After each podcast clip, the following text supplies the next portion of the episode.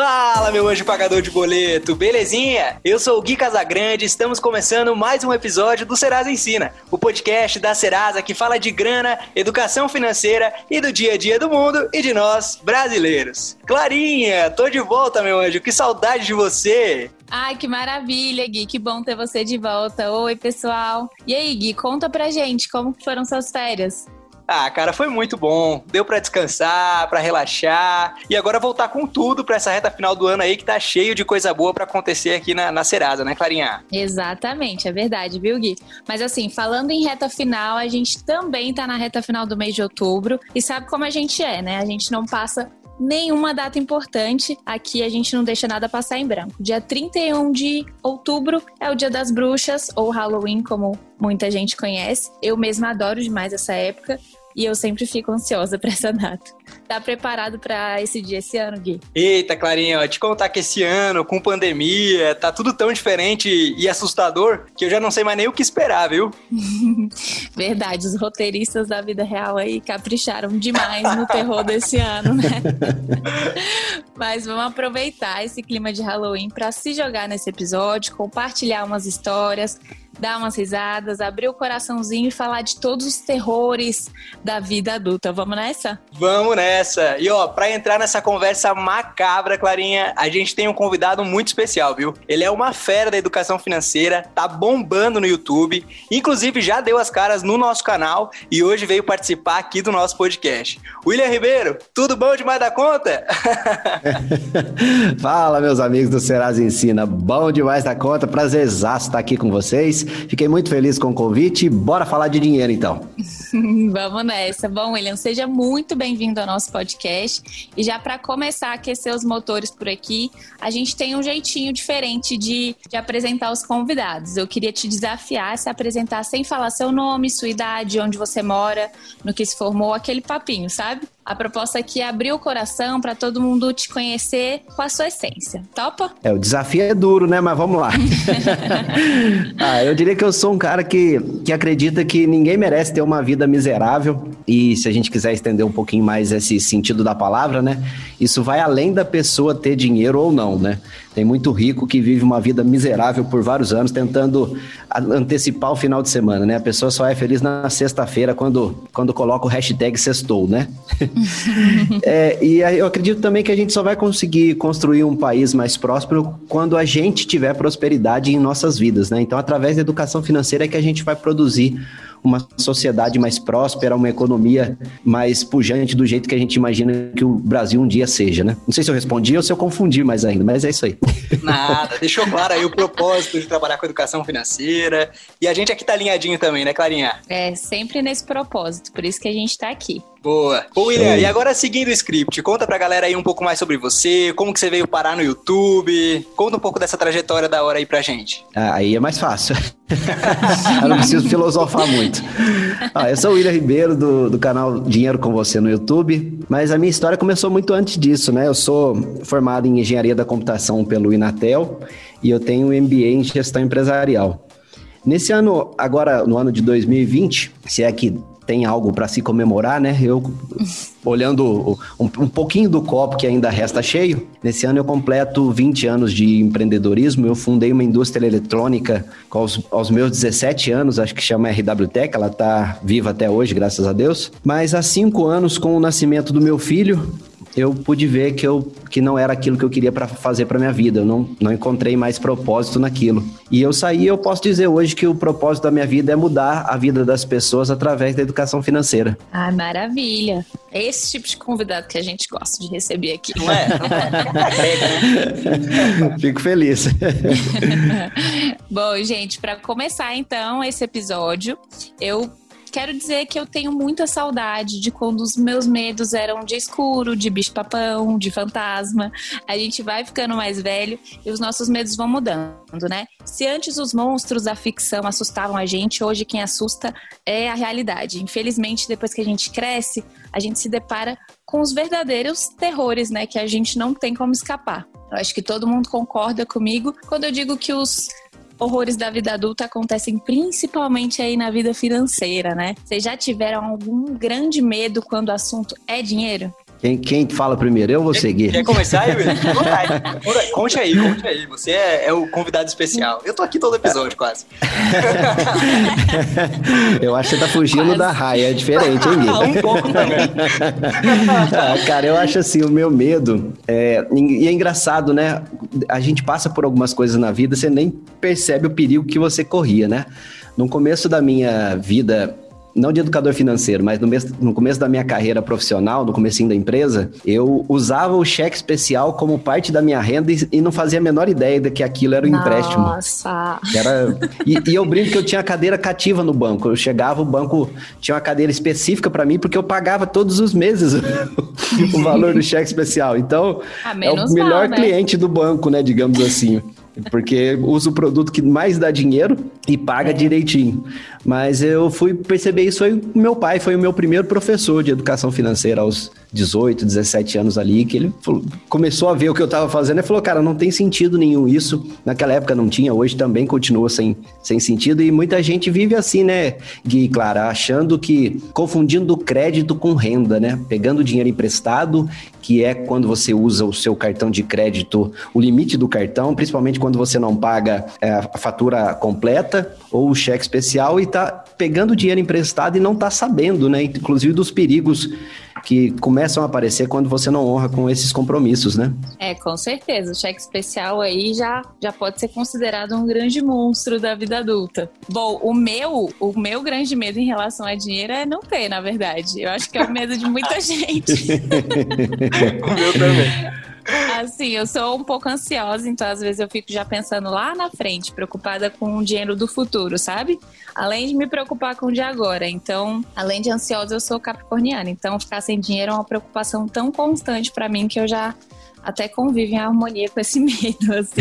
E você, Gui? Cara, eu, o maior medo que eu já passei na minha vida financeira foi exatamente no mês em que o limite do meu cartão foi aumentado e eu sofri um, uma fraude e fizeram uma compra de passagens aéreas de 7 mil reais no meu cartão. Nossa. Isso nunca tinha acontecido. Eu tinha, eu tinha 19 anos, isso nunca tinha acontecido na minha vida. Eu tava entendendo o cartão de crédito ainda, era um negócio muito novo para mim.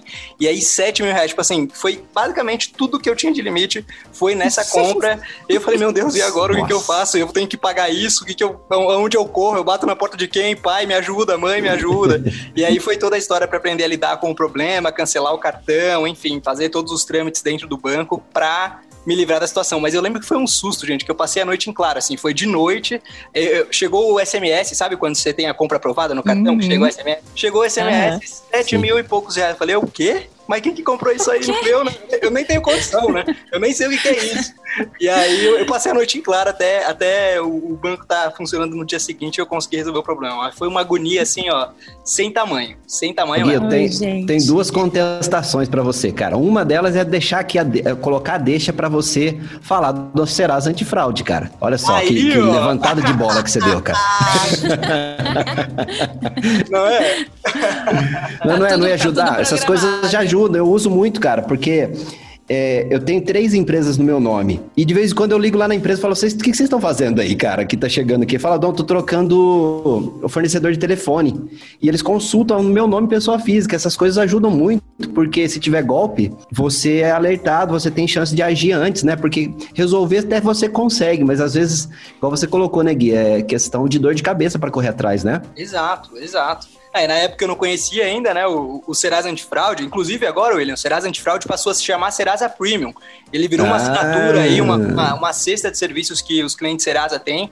E aí tem uma série de, de benefícios que o cliente Serasa Premium tem através dessa assinatura, inclusive o monitoramento de dados com todas as notificações e tudo mais. Mas na época eu não sabia, né, e aí fiquei sem sono. então, hoje que você trabalha na Serasa, outra contestação é essa. É, é, ajuda, melhora a sua vida ou não? Você chega dentro da Serasa e fala, olha, não suja o meu nome, não. Isso resolve ou não adianta nada? a pergunta que toda pessoa que trabalha na Serasa, né, Clarinha? A gente entra no Uber, a gente encontra a tia. É isso. Não é, pode, é ninguém pergunta. pode saber que a gente trabalha na Serasa, que é, é a primeira pergunta. E aí? Não, quando não, é, quando não mandam tirar o nome dele do Serasa, aí vai ser pior ainda, né? É muito Exatamente. É, muito é sempre. Mas eu penso que não te ajudaria, pedidos. não, né, cara? Não te, não te ajudaria em nada. Não me ajudaria, não me ajudaria. Infelizmente. Infelizmente, é do jogo. Ó, gente, mas é o seguinte: aproveitando que a gente tá nesse rolê aí de falar de terrores da vida adulta, a gente vai trazer alguns grandes nomes de filmes de terror aqui e relacionar com a vida financeira. E aí a ideia é todo mundo comentar se já passou por algo relacionado a esse título. Bora. Vamos nessa. Bora. O primeiro, o primeiro é o seguinte: eu sei o que você fez no verão passado. Aqui, ó, aqui a proposta é a seguinte: hora de abrir o coração, porque, como o William acabou de falar, a Serasa sabe de tudo, né? Então, me contem, vocês já deixaram aquele famigerado boletinho passar em branco, atrasar a data, aí pagou juro, pagou multa e teve aquele problemão? Eu já, viu, gente? Eu já deixei uma conta de luz atrasar. E assim, como eu paguei as subsequentes, eu deixei ela para trás e não, não sabia. Aí eu fui saber no dia que cortaram a minha luz. Eu coloquei esse filme no roteiro esperando essa história, eu juro. Pois é, e assim. Já pra- trollar pra o vergonha- coleguinha, hein, Gui? Olha lá, hein, cara. Pra vergonha ser maior, não faz muito tempo, não. Foi tipo no começo desse Aí eu fui lá correndo. Obviamente fui avisada que meu nome, né, estava para ser negativado, justamente pelo nosso serviço de monitoramento, né? E aí eu falei, uai, que conta é essa? Aí fui dar uma olhada, ver uma conta. Era uma conta boba, assim, de uns três meses atrás, mas estava por. tava em branco. E aí depois disso, eu obviamente paguei, pedi para religar e coloquei no débito automático, para nunca mais passar por esse perrengue. E você, William? Mas o meu caso aqui eu não posso pecar, não, né? Já viu o educador financeiro com nome sujo? Casa de ferreiro tem que ter espeto de ferro, pô.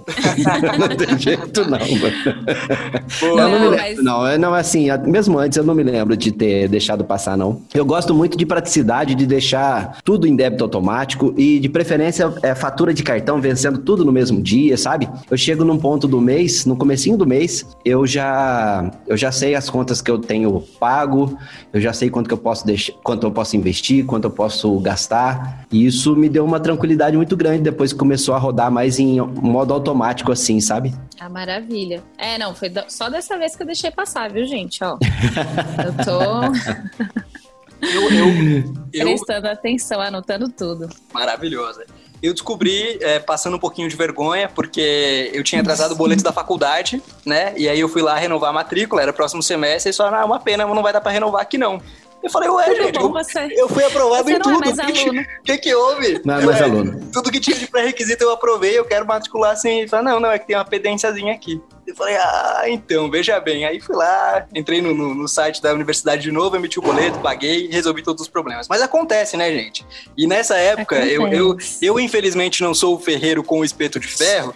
É, eu, eu organizei a minha vida financeira aí depois que a Serasa entrou na minha vida. Eu não tinha nenhum tipo de controle, eu não tinha planilha, eu não tinha nada.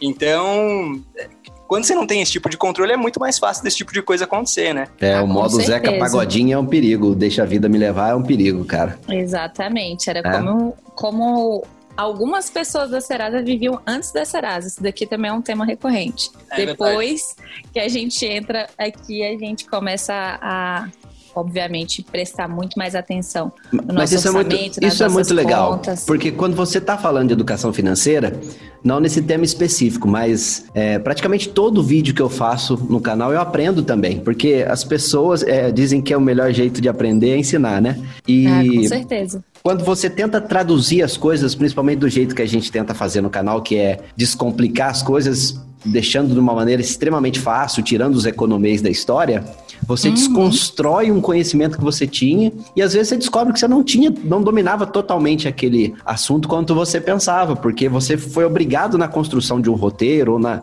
na preparação de um vídeo, ou até no, no próprio exercício de, de descomplicar o assunto, a rever os seus conceitos. A- Às vezes você fala alguma coisa ou escreve algum roteiro e você se para para pensar, fala, nossa, eu nunca tinha parado para refletir dessa forma. Isso estava dentro de mim, mas eu não fui forçado a, a sei lá, abrir o meu coração, digamos assim, né? Como vocês falaram aqui numa pergunta anterior, né? Isso é muito legal. eu- é, esse exercício de aprendizado é, é- vale até para o educador financeiro. É muito, eu me sinto muito realizado nessa parte, sabe? Ah, com certeza. Eu, sim- eu me sinto assim também, porque vários assuntos a gente tem que precisa traduzir, assim, esmiuçar mesmo, entender é, bem direitinho para justamente conseguir descomplicar para as pessoas. E aí a gente acaba aprendendo também. É maravilhoso, é ótimo. Exatamente Né, isso aí. Total, total, 100%. Ah, então tá, minha vez agora. O título do filme, do próximo filme é O Sexto Sentido. Vocês já fizeram aquela compra que vocês tinham certeza que não precisavam. O sexto sentido tava ali aguçado, avisando, mas mesmo assim vocês não se seguraram e passaram cartão na loja online? Ah, eu nessa quarentena, né? Corta pra mim nessa quarentena. é eu ring comprando... light. Eu, é eu ia dizer isso agora. Eu comprando um ring light. Eu comprei, William, eu comprei um ring light que eu falei, ah, então, vai aparecer umas lives aí, né? A gente às vezes dá algumas entrevistas em nome da empresa. Eu participo também de vários eventos relacionados à educação. Eu falei, meu, vou super precisar de um ring light. Vou comprar um ring light, que é o acessório agora que o quarentena ele precisa ter. Cara, eu usei Exatamente. uma vez. A verdade é que eu usei uma, uma vez. vez.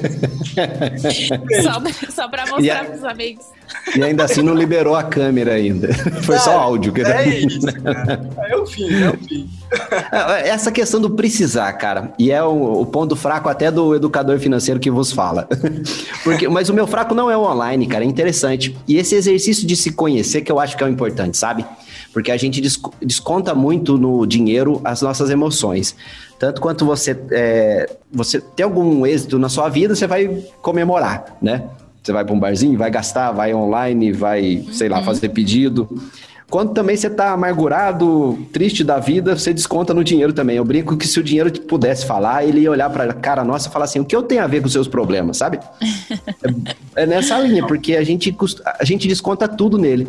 E o meu fraco, quando eu vou, por exemplo, para São Paulo, eu vou a gente fica perto da região da Paulista, e eu fico andando nas lojas e eu entro dentro de uma loja do, jeito seu, Gui. Fico olhando as coisas e aí me vem um insight, falo, cara, eu vou precisar desse conector XPTO-Z aqui, cara, eu vou usar isso aqui.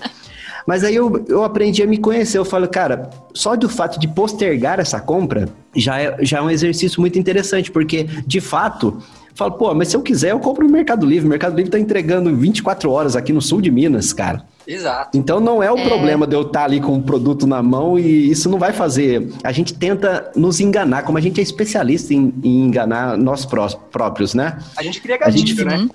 É, a gente cria aquela racionalização de uma compra por impulso, porque a gente quer se sentir bem com as nossas decisões, né?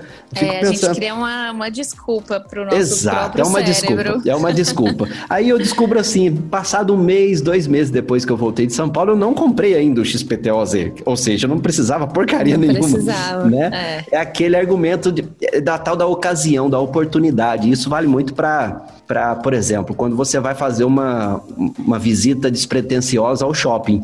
É muito difícil você se controlar, porque cria-se aquele ar da oportunidade. Os lojistas sabem disso, colocam, escrevem bem grande lá promoção. Isso mexe com os instintos mais selvagens da gente, né? Os gatilhos mentais da oportunidade, né?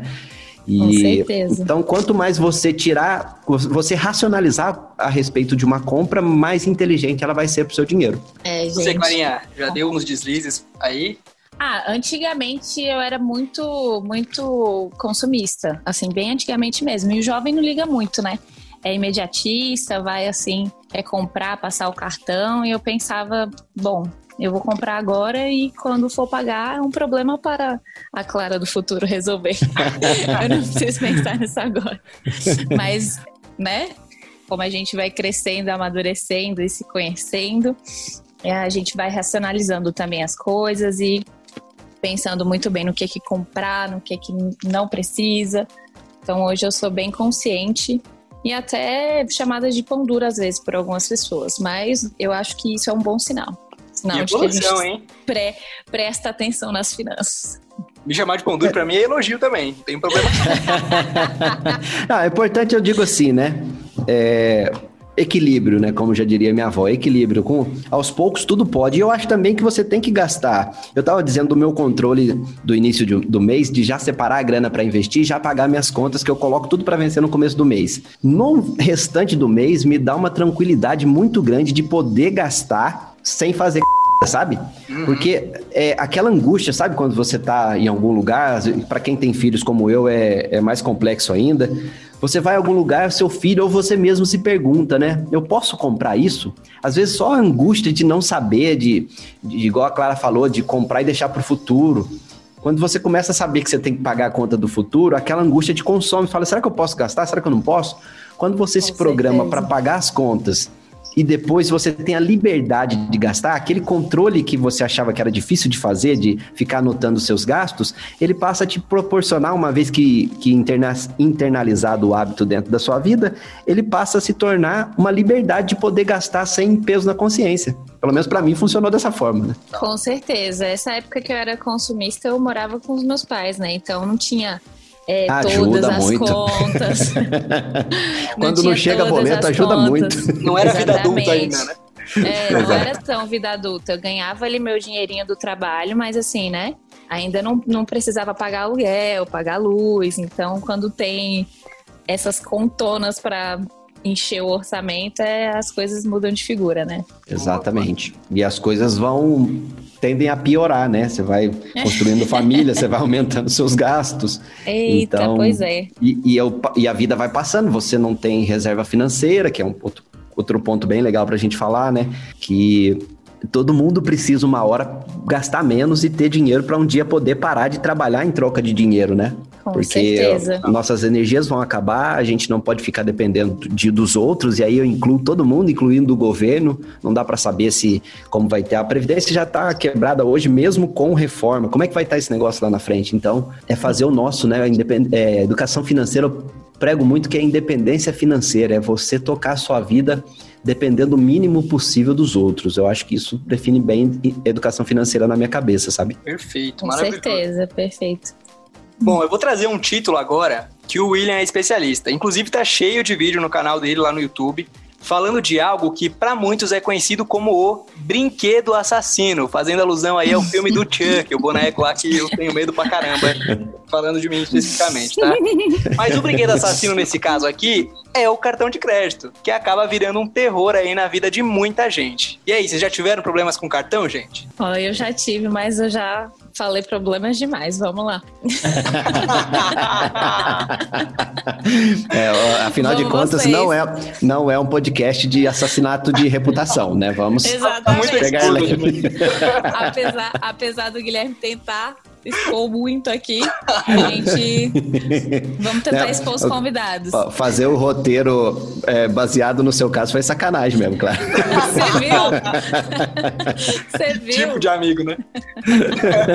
Mas a, a, analogia legal do brinquedo assassino com o cartão, eu gostei desse sentido, sabe? Porque é um brinquedo. E no caso do cartão, ele, ele tem esses prós, muitos prós da história, né? De, de você poder usar o cartão de maneira benéfica para você, seja para postergar uma, é, é, o pagamento de uma conta até 45 dias, você pode postergar isso, você pode parcelar quando o lojista não der desconto e eventualmente você pode pedir antecipação desse dinheiro, em alguns cartões de crédito já permitem isso. Agora, cartão de crédito é igual, é igual o próprio dinheiro, né? Não tem uma bandeirinha que levanta ali e fala, ó, oh, você tá me usando do jeito errado. Ele deixa você ir, chega uma hora que a conta chega, né? Aí você vai cair em, em juros de cheque especial, que é uma, de longe o maior causa de endividamento do brasileiro. Tá falando de juros de 300% ao ano, né? Então é um negócio absurdo. O cartão de crédito, eu costumava falar assim nas, nas minhas palestras, que é, o pessoal perguntava como que eu falo de dinheiro com criança. Eu falo, olha, evita o cartão de crédito porque criança não entende muito bem o conceito, né? Hoje eu mudei de ideia. O adulto também não entende bem o conceito de cartão de crédito, não sabe usar. Então, no limite, eu, eu gosto de ver como é que idoso faz o controle, alguns idosos, né, fazem o controle de dinheiro. Eles pegam dinheiro vivo, separam em envelopinhos, cada um destinado a uma despesa do mês, a uma rubrica do mês, né? E funciona pra caramba, porque o dinheiro é muito tátil, né? E já tá provisionado ali dentro do mês, cada despesa dentro do orçamento. Uhum. Então, no limite, eu sei que é muito duro de falar isso, né? Mas no limite, quando a, as coisas estão sem controle e quando a pessoa tem 10, 10 cartões de crédito, eu já vi uns casos assim, a pessoa fala, como é que eu controlo? Fala, cara, eu não sei também. Se eu soubesse, não sem perder a minha, a minha sanidade mental, sabe? Você imagina, como é que você controla 10 cartões? É impossível. Gente, terrível. Uma fatura já parece que, que tem até trilha sonora de filme de terror pra mim. Imagina, é o imagina duas, novo, três. É. é o Chuck voltando. Imagina 10. Então, no limite, se a pessoa não tá tendo condições de, de controlar e sabe que se tiver cartão de crédito vai torrar sem saber, porque é difícil de controlar, porque você compra hoje para despesa vir de repente duas faturas na frente, é bem difícil de controlar. Aí no limite a sua salvação da, da lavoura é rasgar o cartão. É bem dolorido, sei que dói falar isso, uhum. mas tem muita gente que só consegue colocar as finanças em ordem no momento que decide não usar mais o cartão de crédito. É, é a última instância, né? Eu acho que vale a pena sim tentar controlar, porque tem muitos benefícios, né? Milhas, pontos e, e essa postergação uhum. de dívida que a gente que a gente falou, né? Você poder usar o dinheiro dos outros e pagar o mesmo valor. Isso é contraintuitivo até de, de, educação financeira, né? Você usa o dinheiro é. dos outros agora e paga o mesmo valor daqui a 45, às vezes até parcelado. Então isso é, é. útil. Agora, é útil desde que você não tenha né, o, o, o feio costume de pagar só a fatura mínima ou de deixar a fatura para trás, né, pessoal? A gente sempre fala isso nos conteúdos do Ensina, já tem já, aqui no podcast, tem vídeo, tem matéria no portal. É, para prestar atenção mesmo no cartão de crédito, né? Porque ele é, de fato, uma peça muito importante na vida financeira do brasileiro hoje. Acho que ele permite a gente acessar um monte de coisa com muito mais facilidade, com muito mais segurança. Mas o grande lance é saber usar com parcimônia, saber usar com equilíbrio e entender que, assim, a fatura mínima é algo que só tá ali para você realmente ignorar. Você não pode pensar que essa possibilidade existe, porque a partir do momento que você incorporar isso na sua rotina financeira, você vai ter problemas aí que vão ficar reverberando por alguns meses em diante, né? Então é um, é um ponto de atenção muito, muito sério aí que as pessoas precisam entender. Parcimônia, Gui. Até anotei aqui para usar depois, cara. ah, eu amo essa palavra. Gostei também. Vou usar. É, mas é isso, né, gente? Na transição também do desse descontrole financeiro para o controle financeiro, eu também passei uns meses aí sem usar, sem tocar no, no cartão de crédito. Não tive que passar a tesoura, mas tive que botar a mãozinha na consciência. E faz uns anos, mas me ajudou. E hoje, né, gente, a gente não pode também ficar sem um cartão, né? Às vezes quer fazer uma compra parcelada e tal, mas tem que ter sempre controle na mente. Exato. Tenho... Se você não tiver um cartão com bom limite, você tem que ter. Cresce a sua necessidade de ter uma reserva financeira líquida e grande, né? É, verdade também. Pensar nisso, não adianta não ter cartão e também não ter dinheiro no banco. Aí você recorre aonde, né? Então é, é. é complexo. É um terror da vida adulta, ter que gastar alguma coisa alguma coisa do dia para noite assim, não ter da onde tirar, né, gente? Exato. Aí também é é um e pânico. tem gente, por exemplo, que coloca dinheiro. Ah, posso colocar 100% da minha reserva financeira no Tesouro Direto? Tesouro Direto, dependendo do caso, se você precisar. Olha, por exemplo, a gente está gravando numa, numa semana que na próxima vai ser feriado, né? Então, se a pessoa uhum. tiver pedir o resgate numa quinta-feira e for feriado na segunda, ela vai ver o, o, dinheiro dela na terça. Olha só que loucura. É. Então você tem uma pequena crise de liquidez aí. Se você não tiver cartão de crédito para passar, você fica no apuro mesmo, né? Exato. Exatamente. E a reserva de emergência, né, gente? O próprio nome diz. É emergência. Tem que estar tá ali disponível na mão a hora que você precisar. Total. total. Exatamente. Gente, vamos lá. Eu tenho um último filme pra gente comentar aqui. É Atividade Paranormal no cartão de crédito. Vocês já receberam alguma fatura muito tenebrosa que não era de vocês? Tiveram um cartão clonado ou algo do tipo? O Gui já comentou ali no começo do episódio. É, eu já passei ah, eu por não... isso já, né, gente?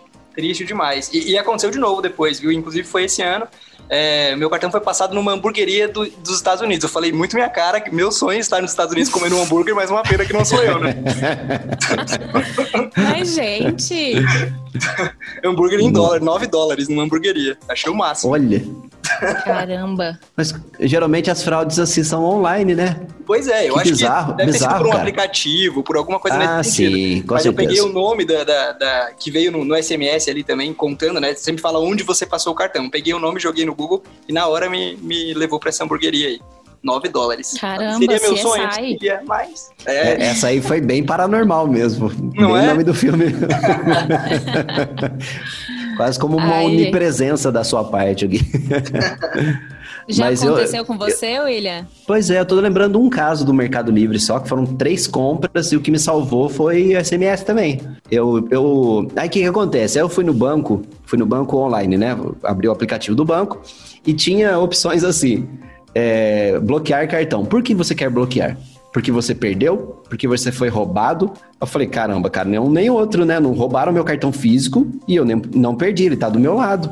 Aí eu cliquei, alguma das duas, sei lá, fui roubado, né? Alguma coisa assim. Aí depois o banco não queria me, me devolver, falou, ah, mas você falou que foi roubado. Eu falei, mas não tinha opção, pô. Caramba. você queria que eu clicasse. Caramba, gente. Mas é a sorte que esses casos, assim, é, que não envolvem compra física, compra física é muito difícil você solucionar, né? Porque é. aí teve o ato da pessoa passar o cartão, de, eventualmente você não foi zeloso o suficiente com a sua senha, alguma coisa assim, né? Mas compra online, geralmente você consegue correr atrás. A questão é, são as dores de cabeças, né, Gui? Igual você colocou aí, eventualmente pode envolver até uma uma negativação do seu CPF, você correr atrás do meliante, processo, alguma coisa assim. Então, eu brinco, tem gente, é engraçado, né? Tem gente que fala assim, ó, oh, não deu, eu não tenho sorte de acontecer isso, dos caras usar meu cartão e eu processar. Pô, e a dor de cabeça que você vai ter até o momento? E não é 100% Nossa. de chance que vai dar certo, não, é de, de você recuperar, né? Exato. De repente envolve alguma burocracia jurídica na história, então é, é cuidar com os é, com seus dados, né? Ter muito zelo com os seus dados e, e preocupar com o que dá, dá dinheiro, que dá futuro, né? O pessoal se preocupa muito com coisa errada, é impressionante, cara. Bom, gente, o que importa é que para alguns medos da vida adulta, a Serasa tem a solução.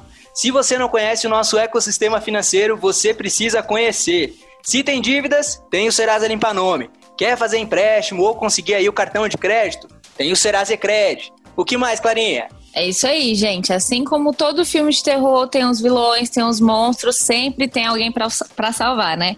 O Gui já falou muito bem dos nossos heróis aí, salvando as finanças dos brasileiros, o Serasa Limpa Nome, o Serasa Cred. E quem tem medo de ter os dados clonados ou cair em fraude, a gente tem o Serasa Premium, como a gente falou aí no começo do episódio, que dá aquela monitorada nos dados e ajuda na sua segurança. Agora, se você quer aprender a fazer seu planejamento financeiro para não ficar no desespero todo mês, tem o nosso querido Serasa Ensina, né? Que olha, não é porque a gente faz, não mas é uma fonte incrível de conteúdo de educação financeira, tá bom? Pode procurar aí no Google, no YouTube, que a gente tá lá para te ajudar. Isso aí, Clarinha. Aliás, no Serasa Ensina, a gente tem a Trilha Financeira, o curso digital de educação financeira da Serasa, que é gratuito e que todo mundo pode fazer. E eu já vou aproveitar para dar um spoiler aqui, que logo menos a gente vai lançar mais três módulos da Trilha Financeira e o William, que é nosso convidado aqui hoje, é professor de várias aulas lá, não é, William? Eu tô ansioso aqui para ver as aulas minhas lá no Trilha Financeira do Serasa. Inclusive, quero deixar o convite para você que não conhece aí de casa, conhecer o curso de Educação Financeira da Serasa. É nas aulas minhas lá, o que, que eu falei? Falei de cartão de crédito, dos perigos de você usar de forma incorreta, né? E como você tem que fazer para usar de maneira inteligente. Carro e moto, como que você faz para conseguir esses bens tão sonhados pelos brasileiros, né, pessoal? Como que a gente pode fazer para ter esses bens sem ter dor de cabeça e de bolso também, digamos assim, né? Fraudes financeiras e fraudes físicas e até dark web, sim. E eu descobri depois que o meu, meu e-mail foi parar na dark web graças ao Serasa, que agora chama Premium, né? É isso? Isso, Serasa isso Premium. mesmo, Serasa Premium. Sim, e lá eu descobri que o meu e-mail está na dark web e no, na, também tem uma aula de um módulo é, que eu ministro uma aula lá no Serasa uh, Trilha Financeira do Serasa, né? Que eu ministro uma aula lá no Trilha Financeira do Serasa que eu falo como que você faz para evitar que os seus dados vão parar lá na Dark Web, né? Para não cair nunca mais na lábia dos meliantes que tem por aí. Ah, se eu soubesse antes dessas coisas, né, senhor Gui e Clara?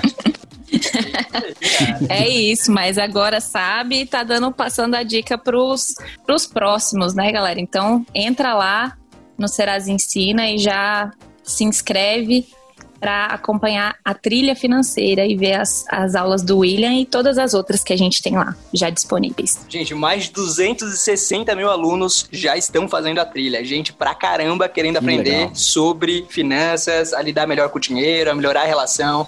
Então é um projeto aí que a gente está muito feliz de estar tá fazendo, né, Clarinha? Muito, muito feliz. Deu trabalho, foi, mas foi muito gratificante e com certeza ainda vai ajudar muita, muita gente. Ó, e falando, a gente tava falando em off, eu quero oficializar aqui o meu apoio a vocês, ao a Serasa, por estar tá levantando junto com a gente a causa da educação financeira que é tão carente no Brasil. Parabéns para vocês, viu, pessoal? Ah, obrigada. Valeu você pela parceria e vamos nessa. É uma luta, né, gente? Educação financeira tem que, que ser para todo mundo.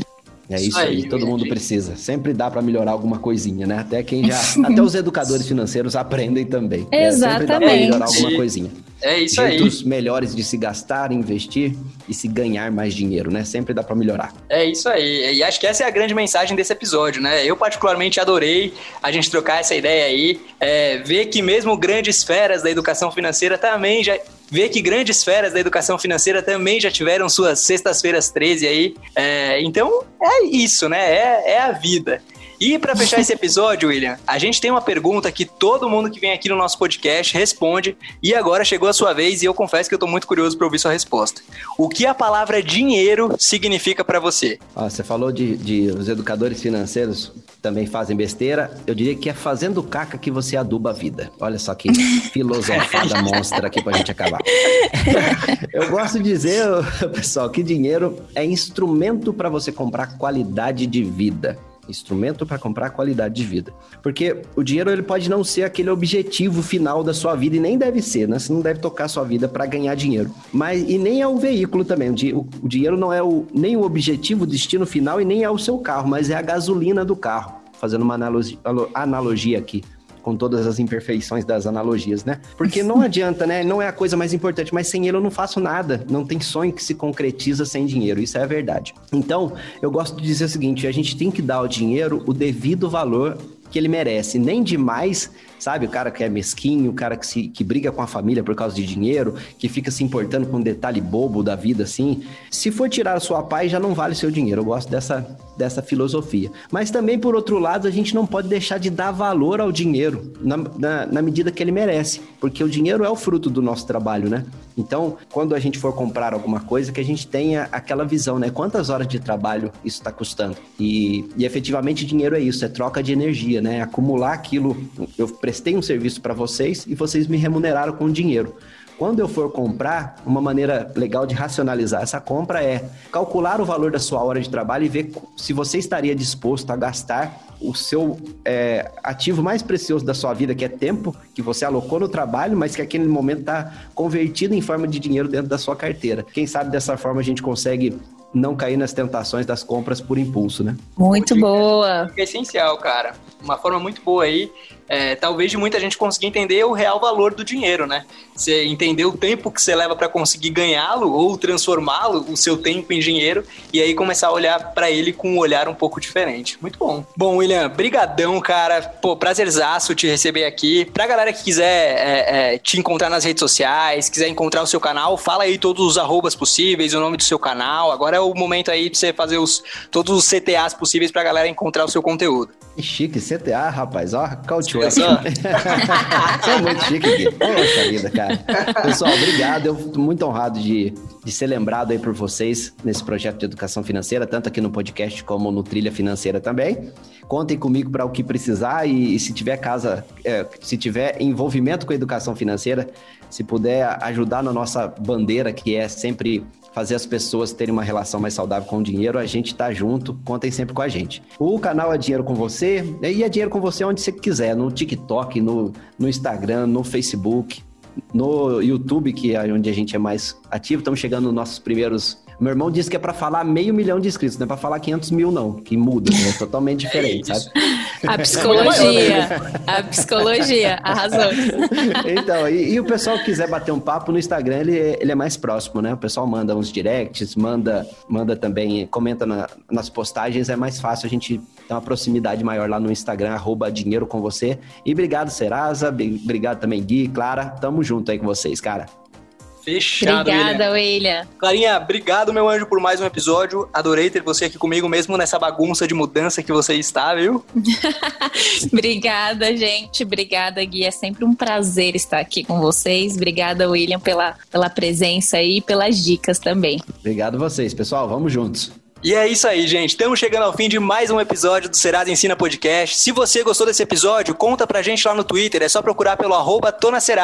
Fala pra gente que a gente fica de olho, a gente gosta de saber o que vocês estão achando. E também não deixe de seguir aí a Serasa em todas as redes sociais. É só procurar por Serasa, você vai encontrar a gente aí em todos os lugares, beleza? É isso aí, tamo indo nessa. Se você puder, fique em casa, se cuida. Semana que vem tem mais e vamos com tudo. Valeu!